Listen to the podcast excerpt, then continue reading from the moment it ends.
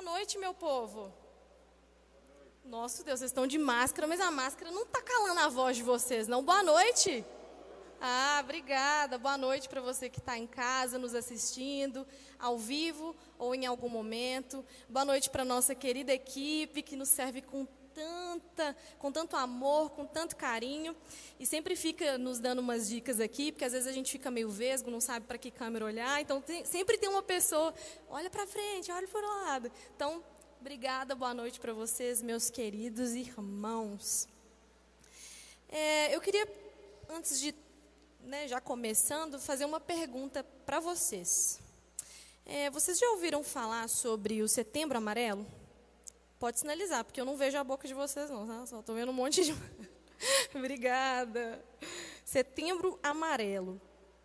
Nós estamos no mês de setembro, não é verdade? E essa campanha é uma campanha brasileira de prevenção ao suicídio que foi iniciada em 2015. Então, nós acompanhamos essa campanha durante todo o mês de setembro. Né? Por isso, ela é chamada Setembro Amarelo. Essa campanha de prevenção ao suicídio. E em 2015, quase 800 mil pessoas cometeram suicídio no mundo.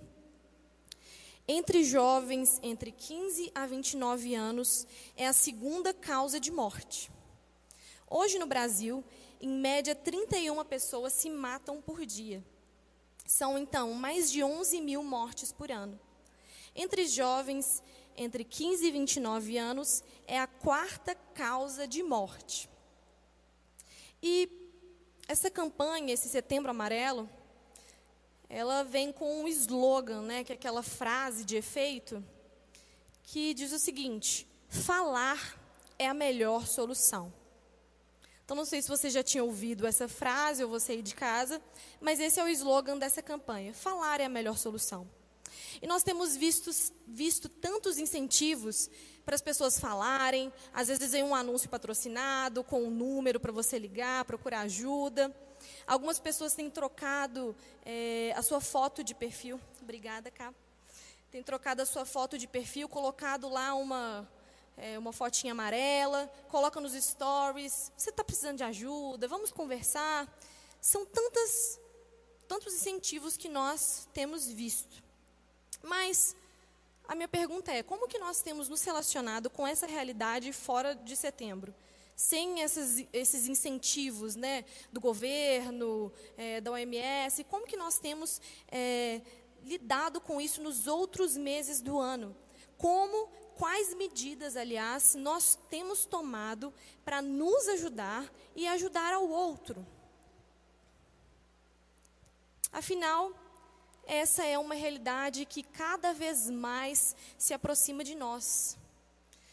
Há cerca de dois anos, se eu não me engano, é um pastor, essa notícia repercutiu demais, não sei se vocês vão lembrar. Um pastor lá dos Estados Unidos, que tinha um ministério de jovens gigantesco, casado, com filhos, ele se suicidou. E foi um choque para todo mundo, porque o cara era super ativo, ele não estava assim, demonstrando nada. Então, esses números não, sabe, não estão, nós não estamos imunes a esses números. Essas estatísticas têm chegado cada vez mais próximos de nós, cristãos também. E esses números são alarmantes. E a pandemia ah, vai falar de pandemia de novo. Como não falar? Como não citar essa palavrinha, né? Que a gente ouve aí desde não sei quando. A pandemia, ela veio para ampliar essa realidade. Ela veio trazer esses números que às vezes eram distantes. Ah, um pastor suicidou, ou um caso de, de depressão, de ansiedade. Casos longe. Agora, esses números nós temos visto dentro da nossa casa, no meio dos nossos familiares, nos nossos amigos no meio das pessoas que nós conhecemos. Então, os números agora têm rostos, né? Eles têm uma carinha, não são apenas, apenas números. E, de fato, o suicídio é uma medida extrema, né? Mas o fato de nós não estarmos falando, externando, nós estamos retendo esses sentimentos para nós mesmos, isso pode trazer outras consequências que seriam mais brandas, né? Porque suicídio é extremo, e as consequências mais brandas seriam Diarreia. Quem nunca teve uma diarreia aí porque estava assim meio nervoso, meio ansioso? Quem nunca? Essa diarreia é famosa. Pode vir em forma de azia, pode vir como uma úlcera, queda de cabelo. Quantas pessoas eu tenho visto que têm relatado que tem trazido nessa queda de cabelo, ansiedade, o estresse? A própria ansiedade em si, a depressão, e isso pode ser um gatilho para o suicídio. Isso é o gatilho para levar ao extremo, que é o suicídio. E aí eu vou passar para vocês, para você aí de casa, para vocês que estão aqui, alguns dados. O Brasil é o recordista em ansiedade. Alguém sabia disso aí? Nossa psicóloga aqui sabe, né? Ah, Polly, você está aqui, não me deixa mentir. O Brasil é o país recordista em ansiedade. Segundo a OMS, o Brasil é o país do mundo com maior número de pessoas com algum transtorno de ansiedade. Cerca de 9,3% da nossa população tem algum transtorno. E nós temos também, olha que legal, nós temos a maior taxa de depressão da América Latina. Só temos coisa boa, nosso ranking é só de coisa top. Segundo a OMS, o impacto da pandemia na saúde mental das pessoas já é extremamente preocupante. Casos de crises ou surtos de ansiedade e estresse são demandas cada vez mais frequentes nos consultórios. De acordo com uma pesquisa realizada em maio pela Associação Brasileira de Psiquiatria, 47,9% dos psiquiatras entrevistaram perceberam haver um aumento nos atendimentos realizados após a crise da pandemia. A pesquisa ouviu 23 estados e também o Distrito Federal. Ou seja, Todos esses dados que nós temos acerca da ansiedade no Brasil, nós já lideramos é, o ranking, né? Infelizmente, são dados ainda antes da pandemia. Sabe-se lá como que esses dados vão ser atualizados, mas você pode ter certeza, você que está me ouvindo aí ou aqui, que vai haver um reajuste. E com certeza vai ser muito grande. E o que, que a pandemia fez com a gente? O que, que ela fez conosco que mexeu e fez com que isso evoluísse é, de forma tão grande? A pandemia, eu tenho falado isso, já falei isso algumas vezes, ela veio tirar todas as nossas muletas de uma vez só. Ela nos tirou a igreja, o trabalho, a escola, faculdade, relacionamentos. Então é como se nós, antes da pandemia, andássemos com as nossas muletinhas. Às vezes a gente era manco, manquinho, tinha um pezinho menor do que o outro, uma perninha meio manca. Só que a gente estava ali com a nossa muletinha, então a gente conseguia andar achando que estava tudo normal. Estou conseguindo andar, está tranquilo. E aí, de repente, pá, foi tirado. As duas muletas foram tiradas, você não tem mais apoio nenhum, você não tem aonde se esconder, você não tem para onde correr. E aí o que acontece? você se depara com você mesmo. Você olha para o espelho e a única coisa que você consegue enxergar é você, sabe, desnudado, sabe, sem, sem nada. Sem nada, sem nada para se esconder. E a gente consegue enxergar a verdade sobre nós mesmos. Porque às vezes todas as atividades, né? Claro que algumas atividades a gente já tem retomado e algumas pessoas têm vivenciado isso de uma maneira diferente da outra, mas isso é algo que muitas pessoas têm vivido, não se engane. E nós conseguimos olhar para nós mesmos. E nós conseguimos ver os nossos medos, as nossas frustrações, os nossos fracassos. Isso também é algo que pode potencializar as coisas dentro de nós, porque isso já estava dentro de nós. Mas isso tudo veio como uma forma de, de potencializar esses sentimentos dentro de nós. Então, como ter estrutura para ajudar o outro se nós não temos cuidado de nós mesmos? Não é verdade? E nós voltamos então ao slogan lá do, da campanha, no começo. Falar é a melhor solução. Nós podemos fazer algo para não entrar nessas estatísticas? Por que falar deve ser um hábito? Por que, que deve ser uma disciplina diária, como oração, jejum, leitura bíblica? Existe uma maneira certa de se falar? E é por isso que hoje nós vamos, é, nós vamos falar sobre o desabafo. E o desabafo significa a exteriorização de pensamentos ou sentimentos íntimos, penosos ou reprimidos. É a expressão espontânea e franca de uma ideia ou emoção. Estado de que não está abafado, desafogo e alívio. Então, nós vamos abordar esse desabafo. E existem alguns tipos de desabafo.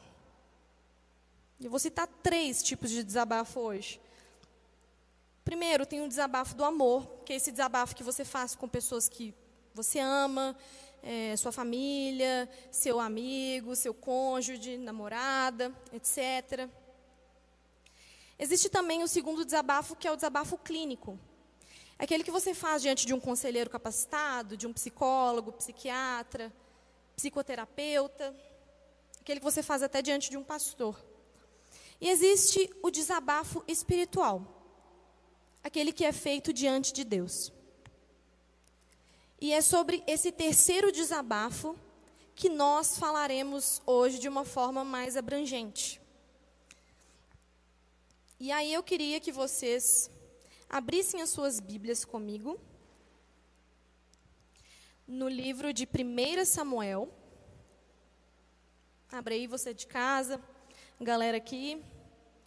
Abra aí sua Bíblia em 1 Samuel, capítulo 1. 1 Samuel, capítulo 1, versículo 1. Amém? Diz assim, a minha versão pode estar um pouco diferente da galera que usa NVI. Houve um homem de Ramataim, Zofim, da montanha de Efraim, cujo nome era Eucana, filho de Jeroão, filho de Eliú, filho de Tou, filho de Zufi, Efrateu. E este tinha duas mulheres. O nome de uma era Ana, e o nome da outra, Penina. Penina tinha filhos, porém Ana não tinha filhos. Subia, pois, este homem da sua cidade de ano em ano a adorar e a sacrificar ao Senhor dos exércitos em Siló. E estavam ali os sacerdotes, e estavam ali os sacerdotes do Senhor, Ofine e Finéias, os dois filhos de Eli. E sucedeu, no dia em que Eucana sacrificava, dava ele porções do sacrifício a Penina, sua mulher, e a todos os seus filhos, e a todas as suas filhas. Porém, a Ana dava uma parte excelente, porque ele amava Ana. Porém, o Senhor lhe tinha cerrado a madre lhe tinha feito estéreo. E a sua competidora excessivamente a irritava e a embravecia, porquanto o Senhor lhe tinha deixado estéreo. E assim o fazia ele de ano em ano, quando ela subia, ela, ela subia à casa do Senhor, assim a outra irritava, pelo que chorava e não comia. Então, Eucana, seu marido, disse-lhe: Ana, por que choras? E por que não comes? E por que está mal teu coração? Não te sou eu melhor do que dez filhos? Então Ana se levantou depois de comerem e beberem em Siló. E Eli, o sacerdote, estava sentado numa cadeira, junto a um pilar do templo do Senhor. Ela, pois, com amargura de alma, orou ao Senhor e chorou abundantemente. E fez um voto ao Senhor dizendo: Senhor dos exércitos, se benignamente atentares para a aflição da tua filha, e de mim te lembrares, e da tua serva não te esqueceres, mas a tua serva deres um filho varão, ao Senhor o darei por todos os dias da vida, e sobre sua cabeça não passará navalha. E sucedeu que, perseverando ela em orar perante o Senhor, ele fez atenção à sua boca. Porquanto Ana no seu coração falava, e só se moviam seus lábios, porém não se ouvia voz. Pelo que Eli a teve por embriagada. E disse-lhe Eli: Até quando estarás tu embriagada? Aparta-te do vinho. Porém, Ana respondeu e disse: Não, senhor meu, eu sou uma mulher atribulada de espírito. Nem vinho, nem bebida forte tenho bebido. Porém, tenho derramado a minha alma perante o Senhor.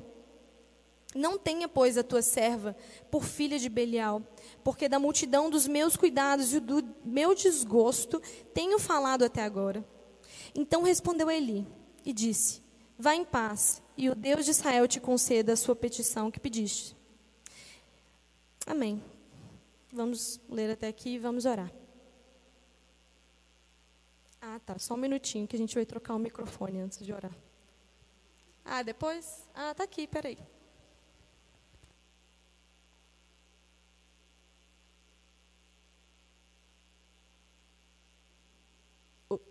Som. Amém. Deus, essa é a tua palavra. Nós cremos que ela é a total verdade sobre as nossas vidas sobre cada um de nós, Deus, que a ouve.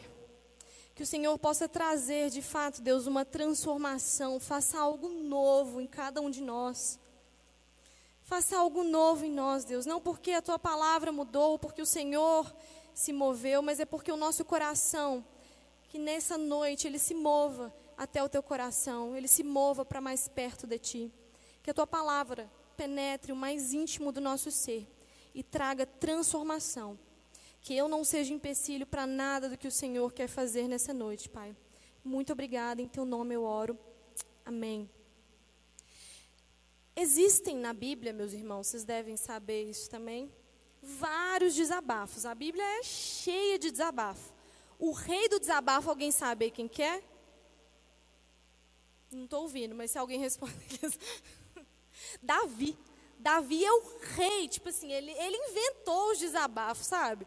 Só que assim, os desabafos de Davi são. A Bíblia relata assim, cada detalhe dos seus desabafos.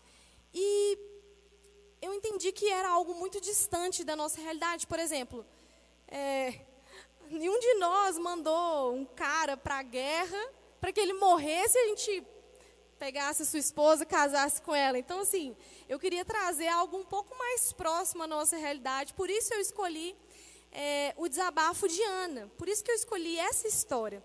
Porque essa história traz é, o cotidiano de uma família. Conta a história de uma mulher, seu marido, a segunda mulher de seu marido e os seus filhos. E a sua incapacidade de, de ter filhos. Então, isso é algo que poderia acontecer. Essa infertilidade podia ser algo que pudesse acontecer comigo ou com qualquer mulher. Enfim. Por isso eu escolhi essa história. E, dando sequência aqui,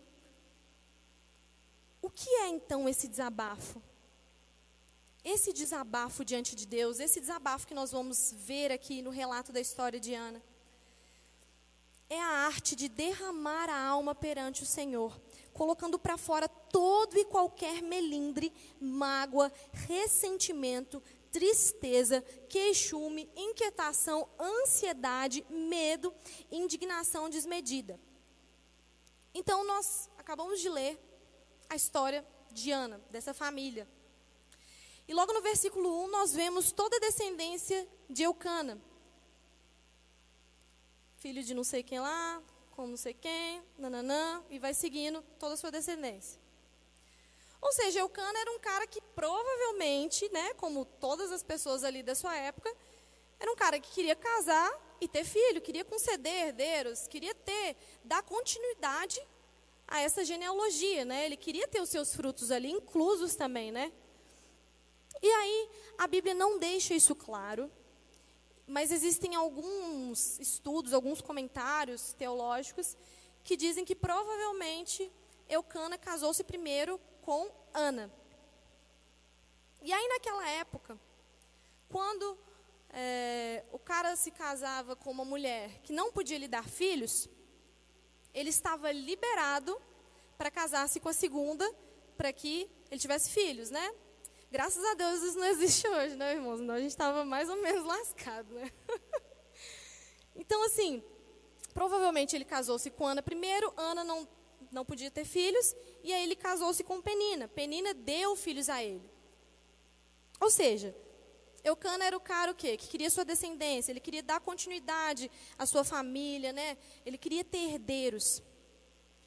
Ele também era um cara que se preocupava com a espiritualidade da sua casa. Então, assim, Eucana era um cara top, bacana, entendeu? E a Ana, tadinha, pensa. Eu quero que você tente viajar nessa história, nesse contexto um pouco comigo.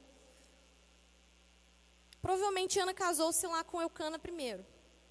Não pode ter filho. E para a mulher que não podia ter filho naquela época, era como se ela fosse amaldiçoada. É como se ela tivesse uma marca. Sabe? Ela não era abençoada, ela era maldita. Ela valia menos que um cachorro. Sabe? Valia nada, era mal vista. Então Ana teve que conviver com tudo isso. Ela teve que aceitar o fato de que ela não podia ter filhos, que ela era estéril. E ela teve que aceitar o fato de que o seu marido podia casar-se com outra para lhe dar herdeiros. E foi isso que ele fez. Então pensa, como é que estava a cabeça dessa mulher, gente? Além da frustração, sabe, às vezes o sonho da vida dela, né, muito provavelmente, nós até vemos aqui no texto, era dar um filho, era ter um filho. Então pensa o que, que passava dentro do íntimo dessa mulher. E além dela não poder ter filhos e já ter que conviver com isso todos os dias, ela ainda tinha que conviver com a segunda esposa, tinha que conviver com Penina, que tinha filhos. Então imagine o conflito que havia dentro dessa mulher e o tanto de sentimento que tinha dentro dela. Começa a visualizar isso aí. Ela tinha que conviver diariamente com Penina. E no versículo 3 diz assim: Subia este homem da sua cidade de ano em ano para adorar e sacrificar ao Senhor dos Exércitos. Então, todo, todo ano, todo ano, essa família embarcava nessa jornada para ir adorar o Senhor lá no templo. Então, eles viajavam e iam até lá. Vai imaginando a situação. A Ana lá, tadinha, indo, Penina com os meninos, com as meninas, e eu cana lá no meio disso tudo. Ele se preocupava com a família dele, com a espiritualidade da família dele. E sucedeu que no dia em que Eucana sacrificava, dava a ele porções do sacrifício a Penina, sua mulher, e a todos os seus filhos, e a todas as suas filhas. Porém, a Ana dava uma parte excelente, porque ele amava a Ana. Porém, o Senhor a tinha deixado estéreo. Então, Eucana, ele fazia questão de lembrar a Ana que ele a amava. Essa porção excelente aqui, ela quer dizer que ele separava como se fosse uma porção dupla, como se fosse uma porção para ela e para um filho. Era uma parte excelente, então ele se preocupava com ela. Ele demonstrava o seu amor a Ana em todas as atitudes, e todos os anos ele demonstrava o seu amor e o seu cuidado com Ana através dessa porção dobrada. Mas Deus a tinha cerrado a madre. Então, além de, tipo, porém, né, apesar, aliás, disso tudo, ela não podia ter filhos. E a sua competidora a irritava excessivamente. Ou seja, além de Penina ter entrado depois na história e ter dado os filhos, ela ainda fazia questão de tripudiar da situação de Ana. Ela fazia questão de provocar, de instigar. Ela provocava que fala excessivamente, ou seja, ela passava do limite. Ela não era aquela zoeirinha básica, não, sabe, para cutucar. Não, ela passava do limite. É como se, trazendo para os nossos dias, é como se a, a, Penina tirasse uma foto dos filhos né, e postasse lá no Instagram. Filhos, hashtag herança, hashtag família, hashtag toma Ana, sabe? É tipo isso. Então ela irritava, ela gostava de tripudiar. E o que, que Ana estava fazendo? Ana estava absorvendo isso tudo para si. Isso tudo para si. E de ano em ano, quando subia à casa do Senhor, a outra irritava e a outra não comia. Ou seja, Ana provavelmente era uma séria candidata a ter depressão. Porque toda essa provocação, tudo isso que ela estava enfrentando, o fato dela não poder ter filhos, a provocação extrema, excessiva de Penina, estava resultando em algo no seu físico. Isso estava deixando ela triste, porque ela chorava, chorava e não comia. Então isso já era algo que estava refletindo no seu corpo físico, na sua mente, nas suas emoções. Então Ana não estava bem. E aí, Eucana, seu marido, disse, no versículo 8: é, Então Eucana, seu marido, disse: Ana, por que choras? E por que não comes? E por que está mal teu coração? Não sou eu melhor do que dez filhos? Aí, gente, vem a pergunta mais estúpida, com perdão a palavra, de, de gente. Ele vem e fala assim: Ana, não sou eu melhor do que dez filhos? Tipo assim, é homem sendo homem desde o princípio, né? E falando besteira numa hora imprópria. Poxa, aqui nós podemos ver que apesar de Eucana amar a sua mulher, demonstrar o seu amor a ela, cuidar da espiritualidade dela, ele sabia muito pouco sobre a sua condição. Eucana não sabia o que estava afligindo Ana de fato, lá no seu íntimo, ele sabia muito superficialmente.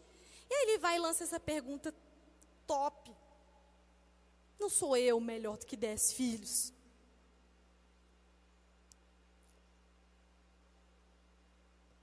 Ele não percebia que a questão era mais grave. Ana não desabafou nem com o próprio marido. Ela poderia aqui nesse momento falar assim: não, Eucana, o que está acontecendo comigo é porque eu estou passando por isso, isso, isso e aquilo. Só que a condição dela já era muito mais íntima. Era algo muito mais profundo, que ia requerer algo muito mais denso, sabe? O marido não estava conseguindo nem entender o que ela estava passando.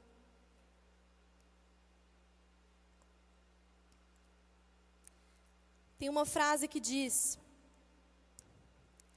A pessoa que acumula muitos problemas para si mesma tende a se tornar um problema, segundo a psicóloga Adriana Vasconcelos. Nada, nada traria alívio a Ana. Nada traria alívio a Ana. Nem o mesmo amor e, e devoção de seu marido, que fazia questão de demonstrar isso, como nós já ouvimos. E aí, no versículo 9. Então se levantou Ana, depois que comeram e beberam em Siló. E Eli, o sacerdote, estava assentado numa cadeira junto a um pilar. Então Ana tomou uma atitude que mudou o rumo da sua história. Enquanto todos ali comiam, ela na sua situação de amargura de alma, e com todo o seu sentimento, o choro excessivo, a tristeza, a falta de apetite. Ela estava guardando tudo para si. Mas essa atitude muda o rumo da história de Ana. E nos conduz rumo a esse desabafo que ela fez.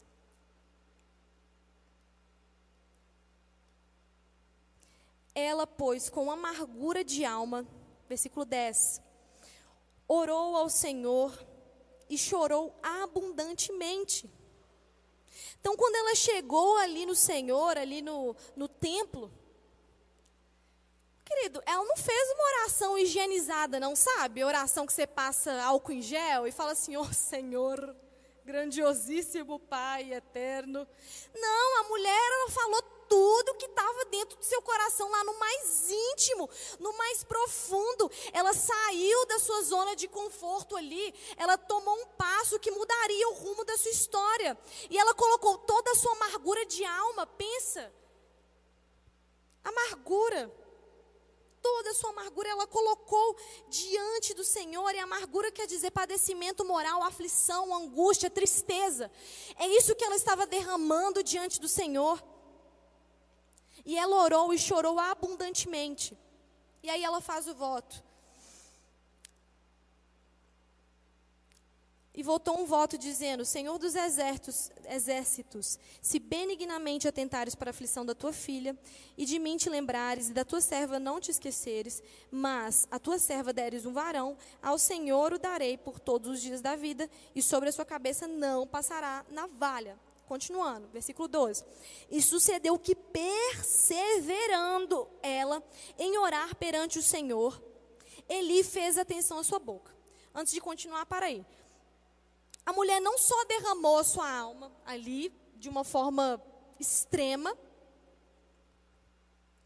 mas ali naquele momento eu quero que você entenda que talvez pela primeira vez Ana conseguiu admitir para si mesma todo o seu fracasso, toda a sua angústia, sabe, todas as suas derrotas.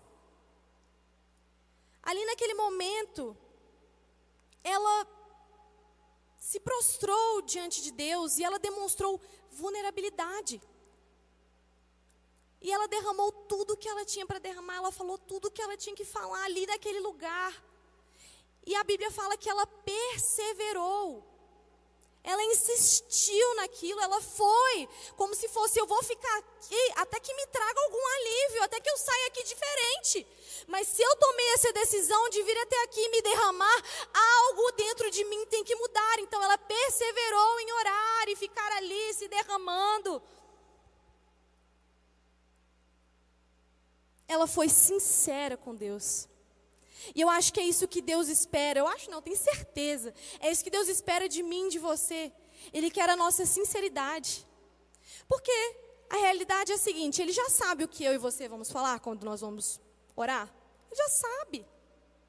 Mas Ele quer que você e eu estejamos nesse lugar de intimidade e de confiança, onde nós podemos admitir, sabe, tudo, tudo onde nós podemos de fato desabafar e derramar a nossa alma e derramar toda a nossa angústia, toda a nossa frustração. Às vezes, meu irmão, minha irmã, você não foi afetado com a pandemia, mas teve muita gente que foi.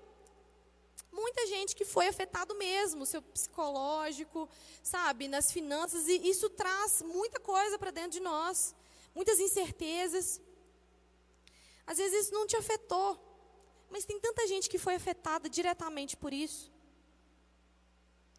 E às vezes você tem, sabe, você nunca admitiu para si mesmo quais são suas fraquezas, sabe? Essa semana é, eu estava pensando em algumas frustrações, sabe? Quando você fica fazendo um, sei lá, um, você fica pensando e falando, é, onde é que eu errei?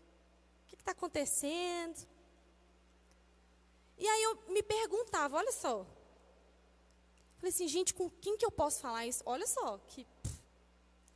Falei assim, Deus, com quem que eu posso falar isso para que seja um ambiente, tipo, neutro, sabe? Sem julgamentos e que não vai causar nada. Eu fiquei pensando, para quem que eu vou falar isso? Dur. E é por isso que é tão importante que o desabafo seja algo que nós façamos como prática. Não é algo fácil, de forma alguma. Nós somos indisciplinados para leitura bíblica, para jejum, para oração, que dirá para desabafar, para falar de coisas é, que nos deixam vulneráveis, coisas que mexem com o nosso ser, com a nossa incapacidade, com as nossas frustrações, sabe? Mas existe esse lugar onde nós podemos fazer esse tipo de desabafo. E é algo que nós temos que fazer mesmo. É algo que nós temos que fazer. Ana não teve constrangimento algum para se abrir sem reservas diante de Deus. Ela não se constrangeu, ela esvaziou tudo que amargurava.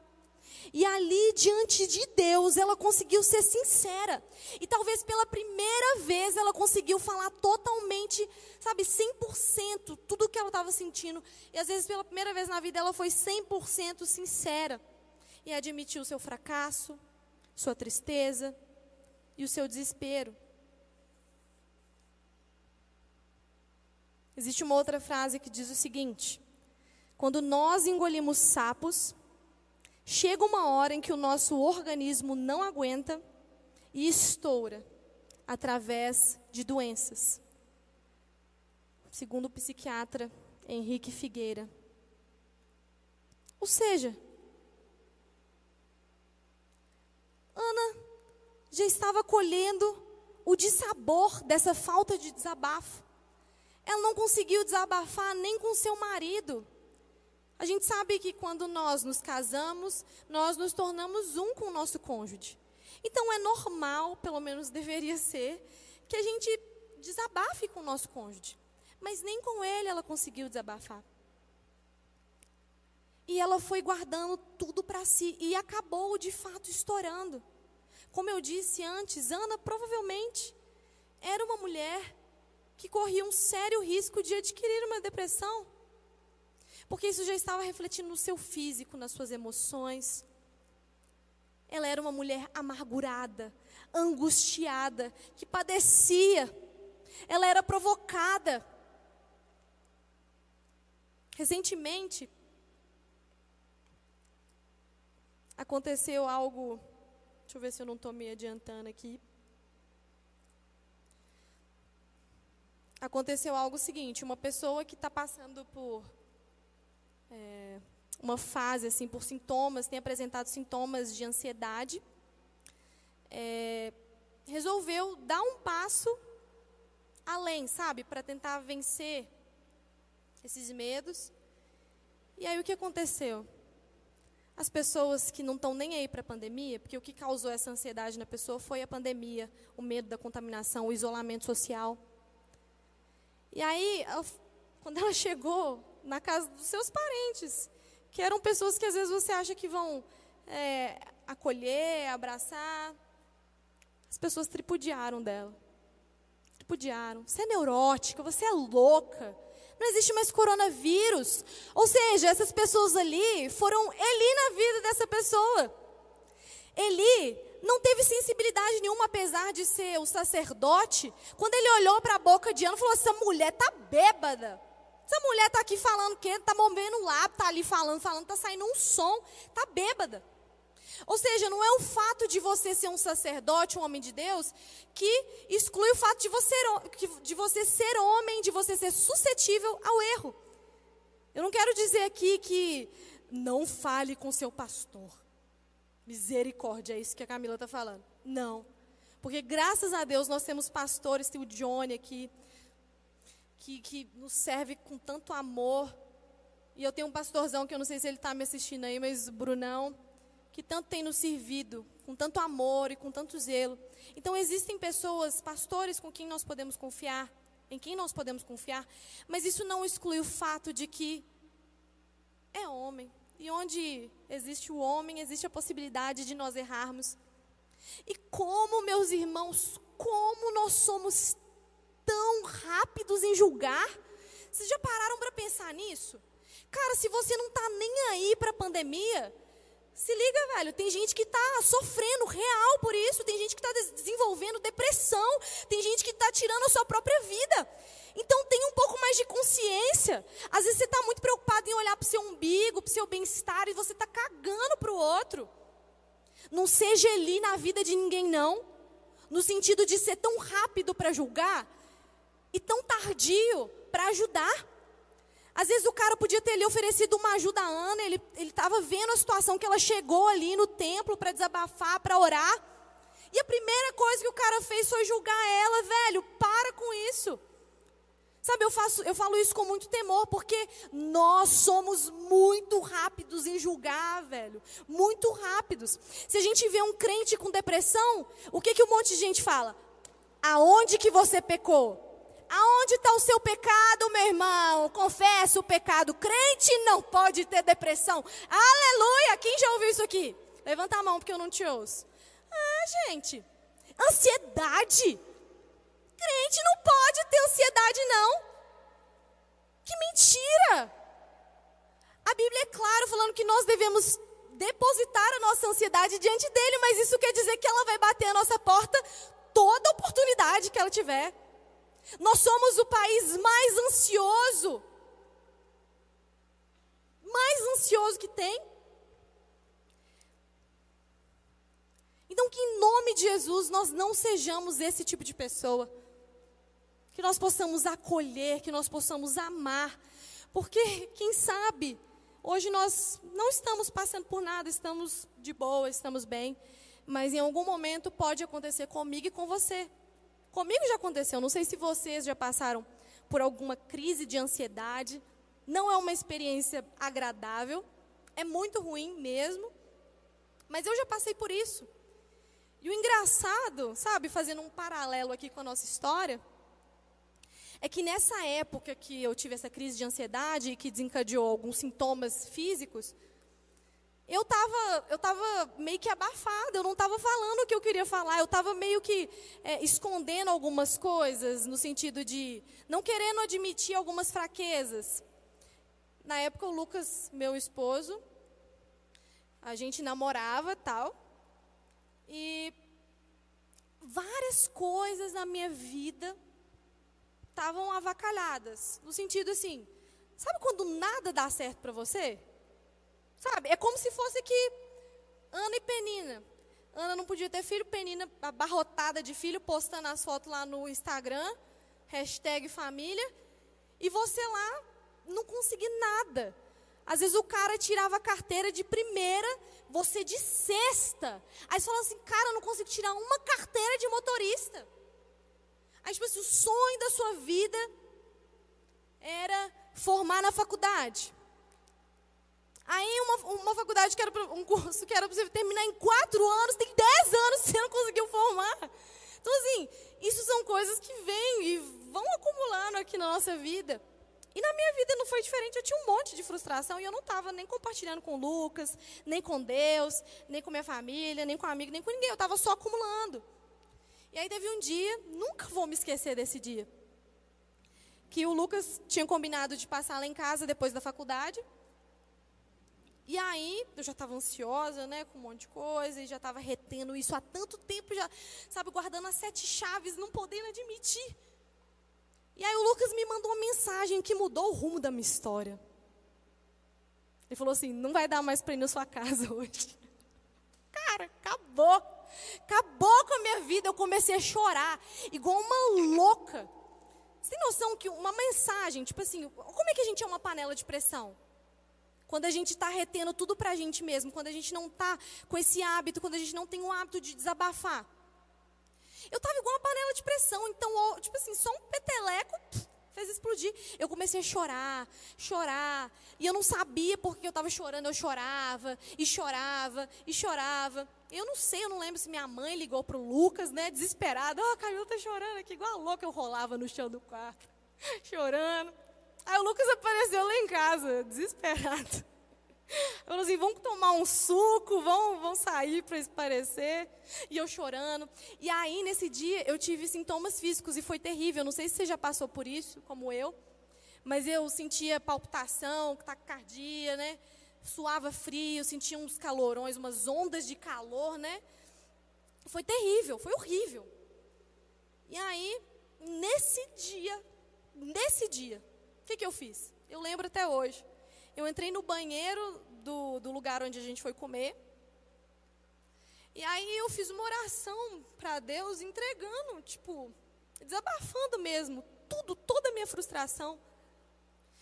Porque tudo que as pessoas, tudo que acontecia ao meu redor, se tornou um atestado da minha incapacidade, sabe, de ter as coisas, de ser uma pessoa, sabe, que conquista e que consegue ter uma vida normal digamos assim, né, com coisas e conquistas normais de um jovem. Naquele dia eu consegui admitir para mim mesma ali diante de Deus, naquele banheiro lá do Bocão, não sei se vocês conhecem. Eu admiti tudo para Ele, tudo, mas tudo, tudo, tudo.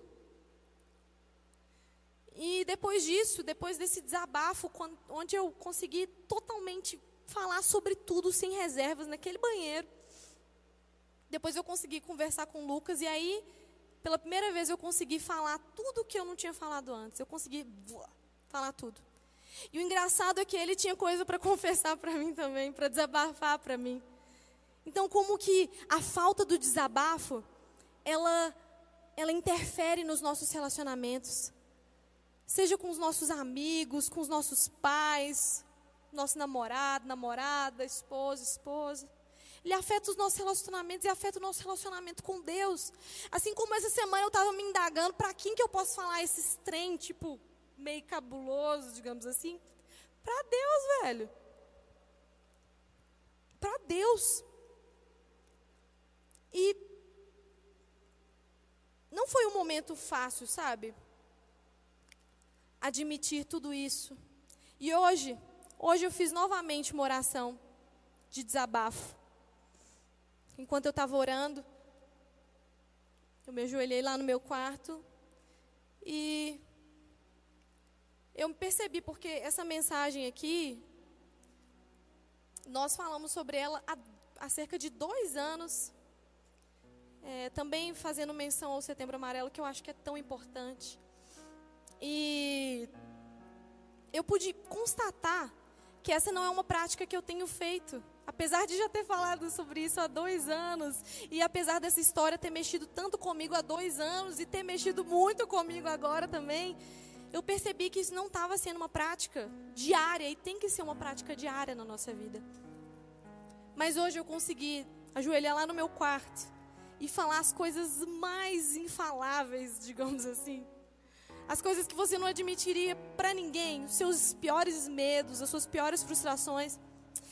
E não se engane. Esse desabafo diante de Deus, ele não é um lugar para nós colocarmos Deus no banquinho de réu, sabe? E falar contra Ele. Não é uma murmuração. Ah, por que você não fez isso? É por sua culpa, é por causa disso. Você não me ama. Não é isso. É um lugar de falar e rasgar o verbo e fazer aquela oração e aquela entrega, aquele desabafo mais sem álcool em gel da vida. Você não teria coragem de falar nem pra. nem sei para quem, sabe?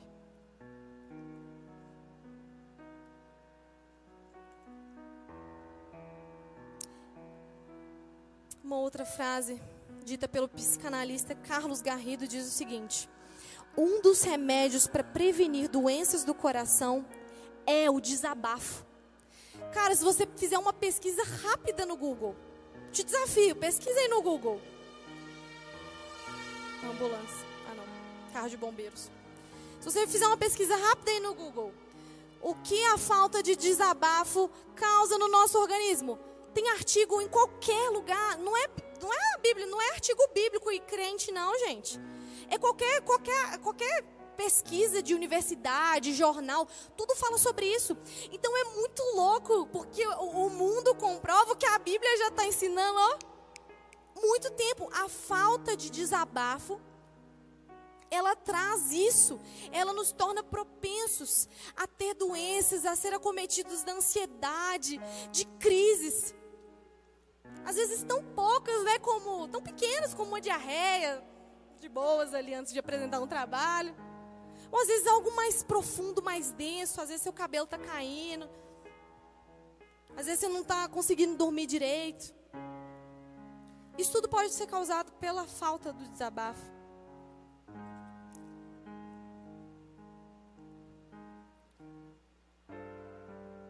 E voltando aqui, versículo 15, né? É, a gente até avançou. Depois que ele perguntou, falou que ela está embriagada. Continua dizendo: Porém, Ana respondeu e disse: Não, senhor, eu sou uma mulher atribulada de espírito, nem vinho nem bebida forte tenho bebido, porém tenho derramado a minha alma perante o Senhor. Então ela estava ali, naquele ambiente. O ambiente do desabafo com Deus é um ambiente neutro. É um ambiente de segurança, é um ambiente de, sem julgamentos. Mas você percebe que desabafar para a pessoa errada, tipo assim, ele, como nós já falamos, julgou Ana muito rapidamente. Então você não pode fazer esse tipo de desabafo com qualquer pessoa. Existe, né, existe um, um lugar para isso. No caso, nós estamos falando sobre o desabafo com Deus. Mas existem outros tipos de desabafos, como nós, dizemos, nós dissemos, com um profissional, sabe? Psicólogo, um psiquiatra, um pastor. Mas não pode ser feito para qualquer pessoa. E aí continua dizendo: Não, pois a, não tenha, pois, a tua fé. Não tenha, pois, a tua serva por filha de Belial, porque da multidão dos meus cuidados e do meu desgosto ela, eu tenho falado até agora. Então ela ficou ali, aquela mulher ali, só ficou falando, sabe? Tudo que estava ruim na vida dela. Eu não sei pelo que você está passando. Eu não sei se você já teve a infeliz oportunidade de, de ter uma crise de ansiedade ou passar por algum tipo de coisa. Mas eu, eu digo que você precisa começar a ter isso como uma prática na sua vida. Assim como nós dissemos, a oração, o jejum. Mas nós não somos disciplinados nem para orar. Que dirá para desabafar com Deus? Toma atento, jovem. Estou falando para mim mesmo, a começar de mim, né? Estou ouvindo aqui antes.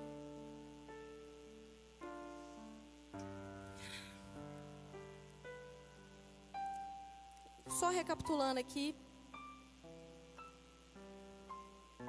Ana, antes de desabafar com Deus, ela não tinha conseguido nem desabafar com o marido dela. Vocês lembram? Ela não tinha conseguido nem externalizar para Eucana. Mas depois que ela desabafou com Eucana, ela até conseguiu falar com Eli. E olha que Eli julgou ela assim, basicamente, né? Bêbada. Então,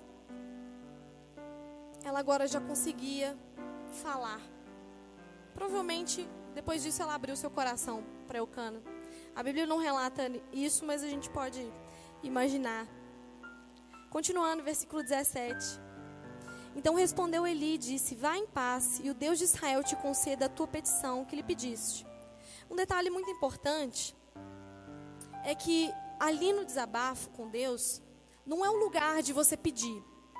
No caso, Ana já foi o combo, ela já desabafou e já começou, já entrou numa oração ali e já pediu sua bênção lá para Deus. Mas o desabafo não é um lugar de pedir, sabe? E nem um lugar de, de você estar para receber algo, digamos assim, alguma bênção. Porque só o ato de nós desabafarmos já traz para nós alívio imediato. Por exemplo, eu há tem quantos anos? Há sete anos, quando desabafei lá no banheiro do Bocão, eu tive muito alívio ali na hora, muito mesmo, tanto que eu consegui conversar com o Lucas. Mas foi um processo diário. Todos os dias eu tinha que desabafar, todos os dias, todos os dias. Para mim foi um processo doloroso. Mas o legal é que isso deixa a gente mais forte, sabe? E a nossa dor, como diz a música lá do Rodolfo, né, que das minhas feridas saia poder para curar. Engraçado que cada uma das nossas feridas, cada uma das nossas frustrações, elas ajudam outras pessoas. Eu lembro que na época dessas minhas grandes frustrações, umas três pessoas me procuraram falando que estavam passando pela mesma coisa, exatamente assim, mesma coisa. E eu pude compartilhar essa experiência de como esse desabafo foi importante na minha vida. versículo 18, já caminhando para o final. E disse ela: Ache a tua serva graça em teus olhos. Assim a mulher foi, se foi seu caminho, e comeu, e o seu semblante não era triste. Ou seja, Ana também colheu o resultado do seu desabafo. Meio que instantaneamente ela já conseguiu falar com outra pessoa, ela conseguiu comer, e até o semblante dela estava diferente. Ela já não estava mais triste. Ela tinha conseguido, sabe, deixar tudo ali naquele ambiente neutro, naquele ambiente de confiança, de intimidade. Ela deixou tudo ali e ela colheu. Ela colheu os benefícios desse desabafo, meio que instantaneamente. E ela conseguiu comer, beber, e o seu semblante já não era mais triste. versículo 19. Diz assim: E levantaram-se de madrugada e adoraram perante o Senhor. E voltaram e vieram à sua casa a Ramá. Eucana conheceu a Ana, sua mulher, e o Senhor se lembrou dela. Ana já tinha conseguido comer, o semblante dela já havia mudado. E ela ainda, de madrugada, quando eles voltaram para casa, eles ainda conseguiram, ela conseguiu adorar o Senhor. Sabe, às vezes tinha muito tempo que ela não conseguia fazer isso sem reservas. Ela ali com seu marido, eles adoraram ao Senhor, eles adoraram, como se ela pudesse levantar as suas mãos. Sabe, porque nenhum ela fez um pedido após o seu desabafo, mas nenhum anjo apareceu dizendo assim: Ó, você ficará grávida. Ela não, aconteceu isso com ela. Mas ela já conseguiu se alegrar no Senhor. Ela já conseguiu, sabe, colher todos esses benefícios do, do desabafo. E ela conseguiu ficar em paz. E ela conseguiu adorar ao Senhor ali. E aqui diz que Eucana conheceu Ana. Isso quer dizer que eles tiveram relações. Imagina quanto tempo às vezes eles poderiam estar sem ter relações íntimas por conta dessa ansiedade de Ana, por conta dessa condição abafada de Ana, por conta dessa, dessa falta de desabafo. Quanto tempo será que Ana esperou para ter esse momento ali com seu marido? Quanto tempo? E ali eles conseguiram. Ou seja, foi uma restauração completa na vida dela. Mas isso não está só é, restrito a Ana, não. Isso está disponível para cada um de nós.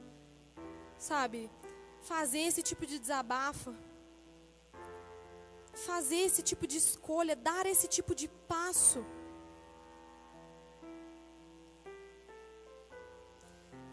E eu queria pontuar aqui algumas coisas, já caminhando para o final.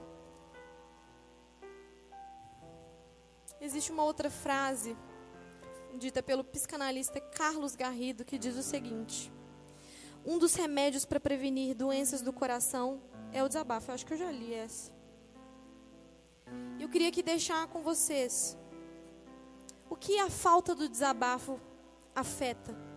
O que o, o, o fato de nós não desabafarmos e não externalizarmos de forma clara acomete, nos acomete. Primeiro, afeta os nossos relacionamentos, como nós dissemos, nosso relacionamento com Deus, com família, com os amigos. A falta do desabafo, ela afeta a nossa saúde física e emocional. Isso é muito sério, como eu disse. Qualquer pesquisa de 10 segundos aí que você fizer no Google vai comprovar isso com essa exata palavra, desabafo. A falta de desabafo traz consequências para o seu organismo, para a sua saúde física e para a sua saúde mental. Ou seja, a Bíblia comprovando tudo desde sempre, como eu já disse. E a falta do desabafo pode trazer danos irreversíveis. Pode levar a essas estatísticas extremas que nós vimos lá no começo dessa mensagem: ao suicídio, à depressão. Quantas pessoas estão deprimidas e a gente nem, nem tchum. Às vezes a gente posta lá no nosso Instagram ou sei lá onde. Ah, você está como é que você está? Está tudo bem? Pode falar. Fale, falar a melhor solução. Mas eu já ouvi isso muito, não sei se você já ouviu. A pessoa falando assim: Ó, oh, eu, tava, eu, eu encontrei Fulano, e aí perguntei como que ele estava, e o cara respondeu como é que ele estava. Já ouviram isso? Aí a pessoa fala assim: não, eu só perguntei por educação, não queria que ele falasse como é que tá a vida dele, a casa dele, o cachorro dele. Quem nunca fez isso, gente? Fala assim: ah, Pergunta, e aí, fulano, tudo bem? Nó, velho, tá nada bem. Nó, tá acontecendo isso, isso, aquilo. Aí a gente fica lá assim. Não seja ele na vida de ninguém, não, meu irmão. Não seja um, um sabe, aquele que vai chutar o cara para um dano irreversível, não. Pelo amor de Deus. Quando você se dispor a ouvir, ouça. E tente trazer esse ambiente sem julgamentos para esse tipo de desabafo. O desabafo é um lugar de, de derramar a sua alma. É uma forma de prevenção prevenção a doenças, prevenção até o suicídio. Prevenção às coisas mais brandas que nós já falamos.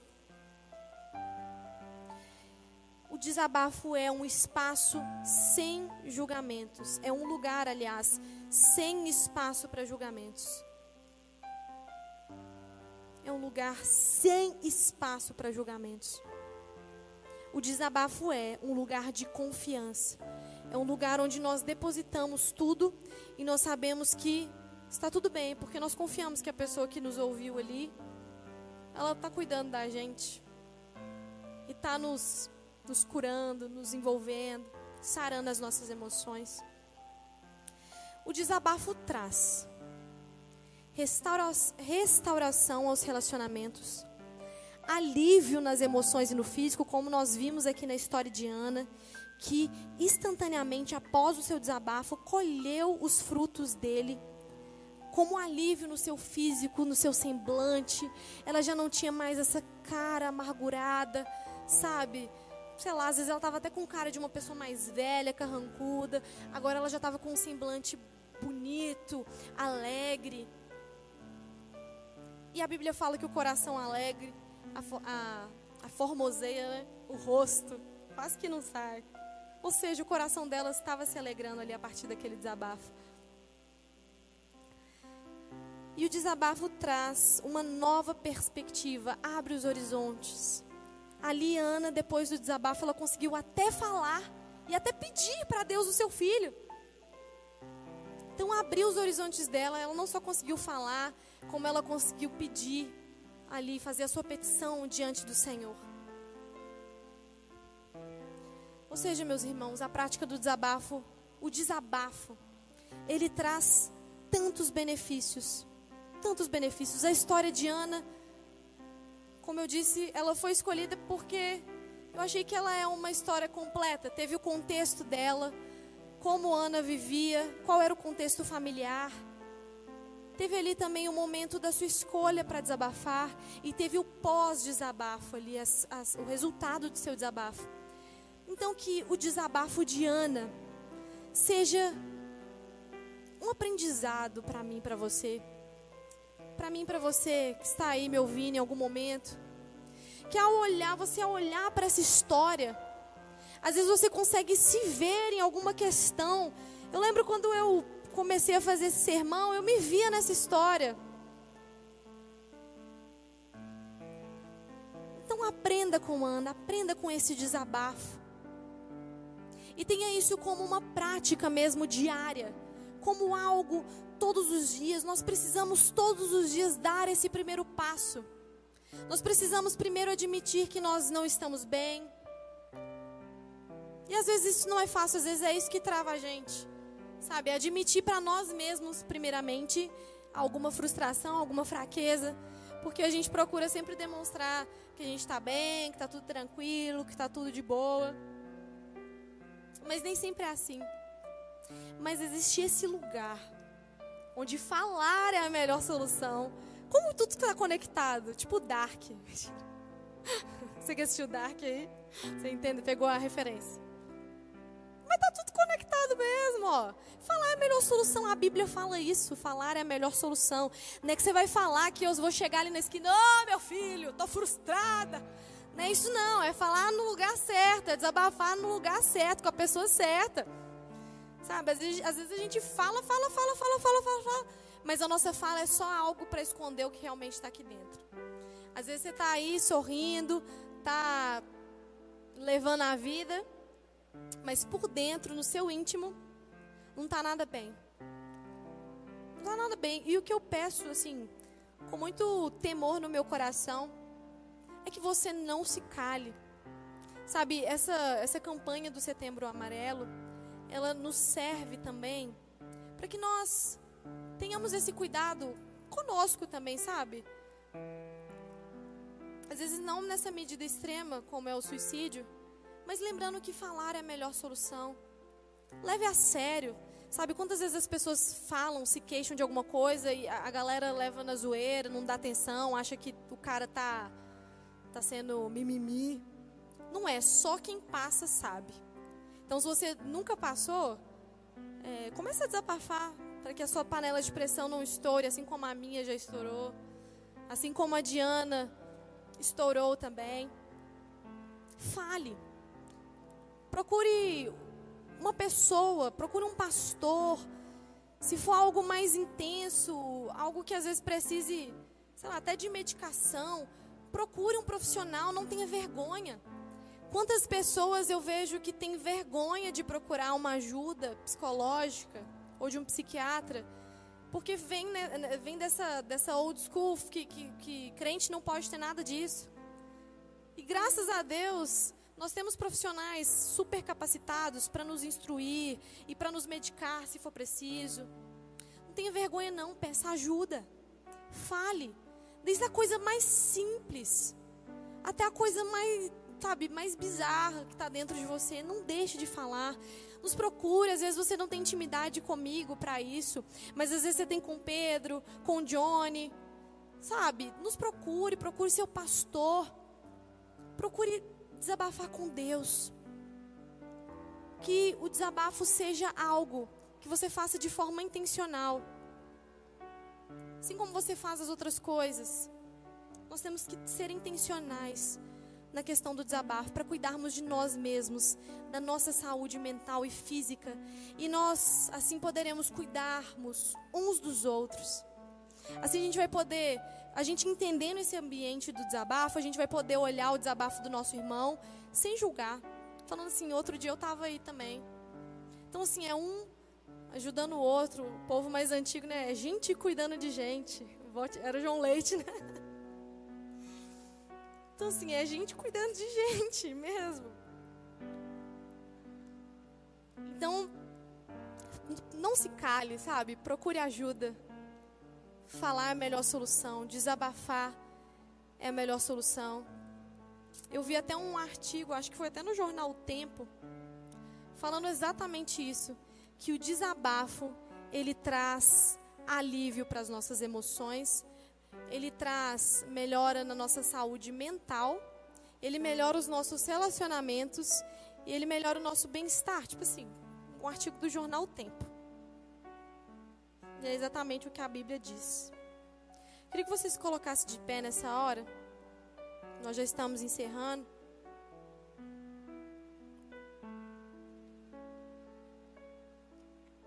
E eu queria que você Fica com seus olhos fechados aí, fica aí tranquilo.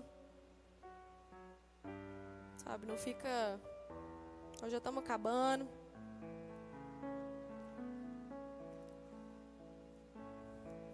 O que, que você tem enfrentado? O que, que você tem vivido? Qual que é a sua dificuldade? Qual que é a sua frustração? Sabe, o que, que você conquistou?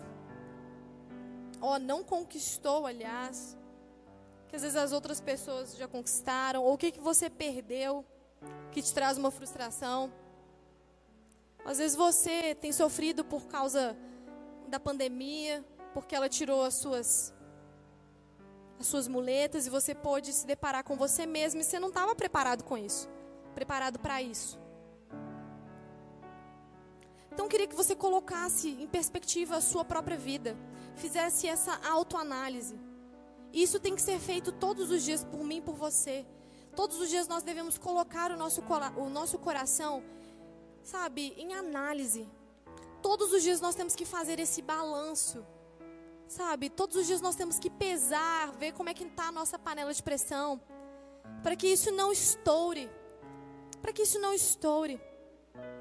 Que em nome de Jesus nós sejamos, não sejamos como Eli que julga, mas que nós também, além de desabafarmos, sejamos essas pessoas confiáveis, onde as pessoas podem desabafar e falar todas as suas derrotas ali. Você não vai julgar, você vai ouvir, e aquilo também vai ajudar o seu irmão a trazer alívio. Às vezes você está me ouvindo aí na sua casa, não sei onde você está.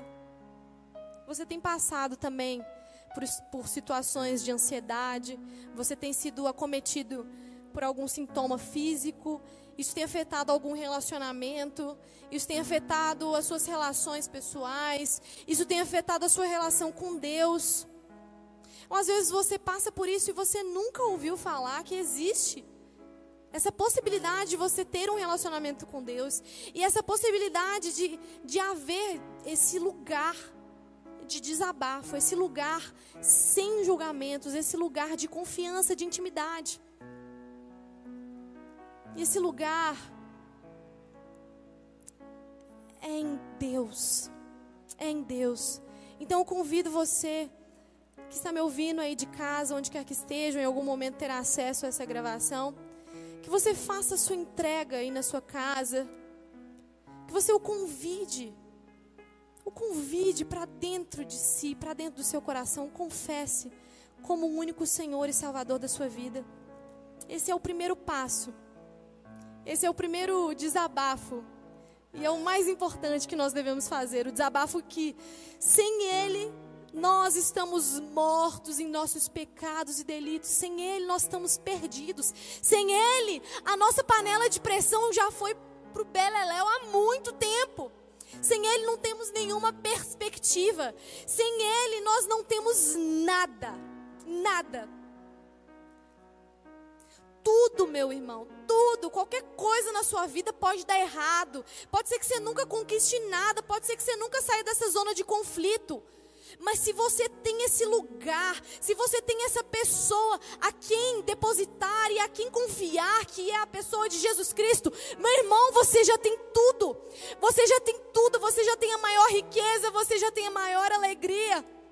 Sim, no mundo tereis aflições, mas tem de bom ânimo, porque Ele está conosco nesse processo que antecede o desabafo. Ele está conosco na hora do desabafo. E Ele está conosco ali quando nós estamos colhendo os frutos do desabafo. Então o escolha todos os dias da sua vida, o escolha, assim como nessa tarde. Eu ajoelhei no meu quarto e mais uma vez o escolhi. E mais uma vez eu pude abrir o meu coração e falar para ele sem reservas. Que você encontre esse lugar disponível. Que o desabafo de Ana seja esse lugar de aprendizado para nós. A Bíblia é recheada de desabafos. E eu oro e peço a Deus nessa noite, Jesus, que o Senhor sonde os nossos corações. Nós colocamos agora, Deus, o nosso coração em análise. Porque muitas vezes a gente está olhando para o outro, mas a gente esquece de também colocar o nosso coração em análise. Como tem sido a nossa entrega, como tem sido o nosso desabafo, como tem sido essa prática, como que tem sido Oh Deus, tem misericórdia de nós. Tem misericórdia de nós, Deus. Nós muitas vezes temos uma relação tão superficial com o Senhor.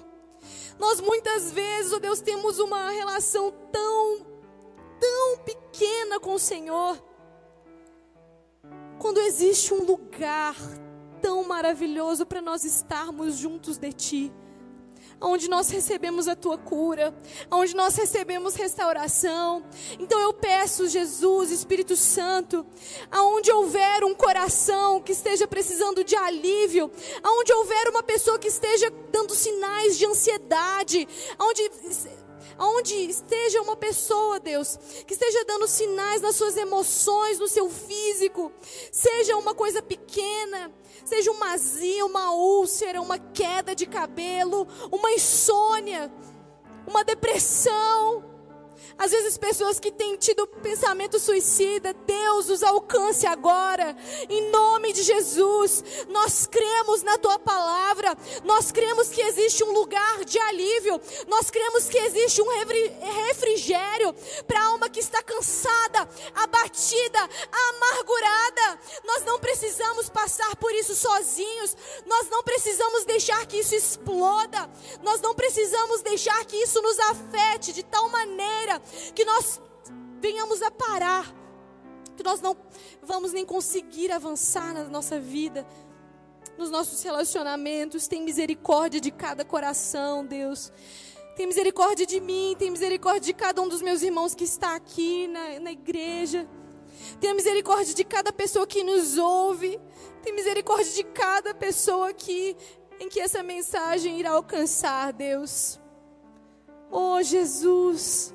Que o Senhor nos abrace com o teu amor.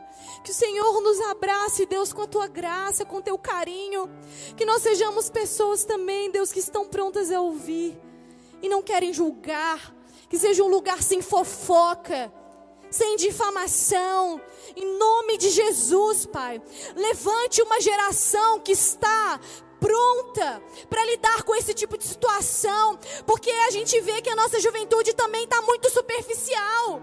Só quer saber das coisinhas de boa, entendeu? Dos clubezinhos sociais, vão fazer um TikTok. Mas ninguém está preocupado em dar atenção a um amigo que está ali passando por um problema, por uma dificuldade, só sabe zoar, tirar sarro da cara dele. Oh Deus, tem misericórdia de nós. Tem misericórdia da nossa juventude que padece, que falta o conhecimento da tua palavra, que não conhece quem o Senhor é. Nós não conhecemos de fato quem o Senhor é, porque nós escolhemos estar em qualquer lugar do que estar ali no momento com o Senhor, no momento de intimidade. Qualquer lugar é melhor, qualquer rolê é melhor. Tem misericórdia de nós, Deus. Tem misericórdia de nós que às vezes chegamos aqui na igreja com um olhar, com um sorrisinho de boa, mas por dentro estamos podres, podres sepulcro caiado, como a tua palavra diz, que é muito bonito por fora, mas por dentro está podre, caindo aos pedaços. Oh, Jesus Cristo, eu peço, Deus, a tua santa misericórdia sobre cada um de nós. Restaura os corações, traga essa maturidade que nós tanto precisamos. Nós precisamos do Senhor. Nós precisamos desenvolver essa prática do desabafo todos os dias. Existe um lugar onde nós podemos te encontrar todos os dias e sermos renovados, Jesus. Nos leve, Deus, para este lugar, como eu tenho orado tantas vezes. Faça algo novo. Faça algo novo em nós, Jesus. Faça algo novo dentro de cada um de nós. Faça algo novo, Jesus. Faça algo novo. Faça algo novo. E não porque o Senhor está mudando, não é porque o Senhor vai mudar. Faça algo novo no nosso coração, para que ele se movimente em direção ao seu, para que ele esteja sabe, sendo moldável, para que ele seja moldável nas tuas mãos, para que nós sejamos lapidados, e para que cada confronto que nós tenhamos, seja para o nosso crescimento, seja para nós ajudarmos com as nossas feridas, a curar as feridas do nosso irmão. Tenha misericórdia de cada um de nós, Deus. Encontre cada coração que está aflito, desesperado e que às vezes está a ponto de desistir, de às vezes acabar com sua própria vida. Alcance esses corações, Pai, por misericórdia, e que nós estejamos sensíveis quando nós encontrarmos alguém nessa situação. Em nome de Jesus, Pai, nos alcance com a tua doce graça, com teu amor e com a tua misericórdia. Eu te agradeço, Pai, porque, como eu já disse, o Senhor está conosco em todas as situações, em todo o percurso. Porque o Senhor sabe que o Senhor, se o Senhor nos deixar sozinhos, a gente vai vai fazer cagada. Então o Senhor nos pega pela mão e nos conduz junto a ti junto a Ti. E é nessa certeza, Pai, que nós temos de que somos Teus, de que o Senhor está conosco, é que nós podemos ter forças para prosseguir. Cada um de nós encontre, Deus, de fato, esse lugar, esse lugar. Faça algo novo. Faça algo novo de mim. Faça algo novo em cada um dos meus irmãos. Faça algo novo, Pai. Que nós possamos colocar todas as nossas lamúrias diante do Senhor, tudo, tudo, sem reservas. Faça algo novo. Assim eu oro e te agradeço, Jesus, porque o Senhor é maravilhoso, demais, demais. Muito obrigada, Pai. Amém. Amém. E às vezes você, como eu disse antes, você que está me ouvindo aí, você quer entregar o seu coração para Jesus, o controle da sua vida, para esse Jesus que não só nos chama para si, como nos toma pela mão e caminha conosco por onde quer que, por onde quer que nós passarmos.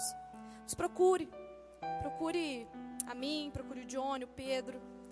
Entre em contato conosco de alguma maneira. E não deixe de falar não. Vocês estão aqui também, não deixe de falar não. Falar é a melhor solução.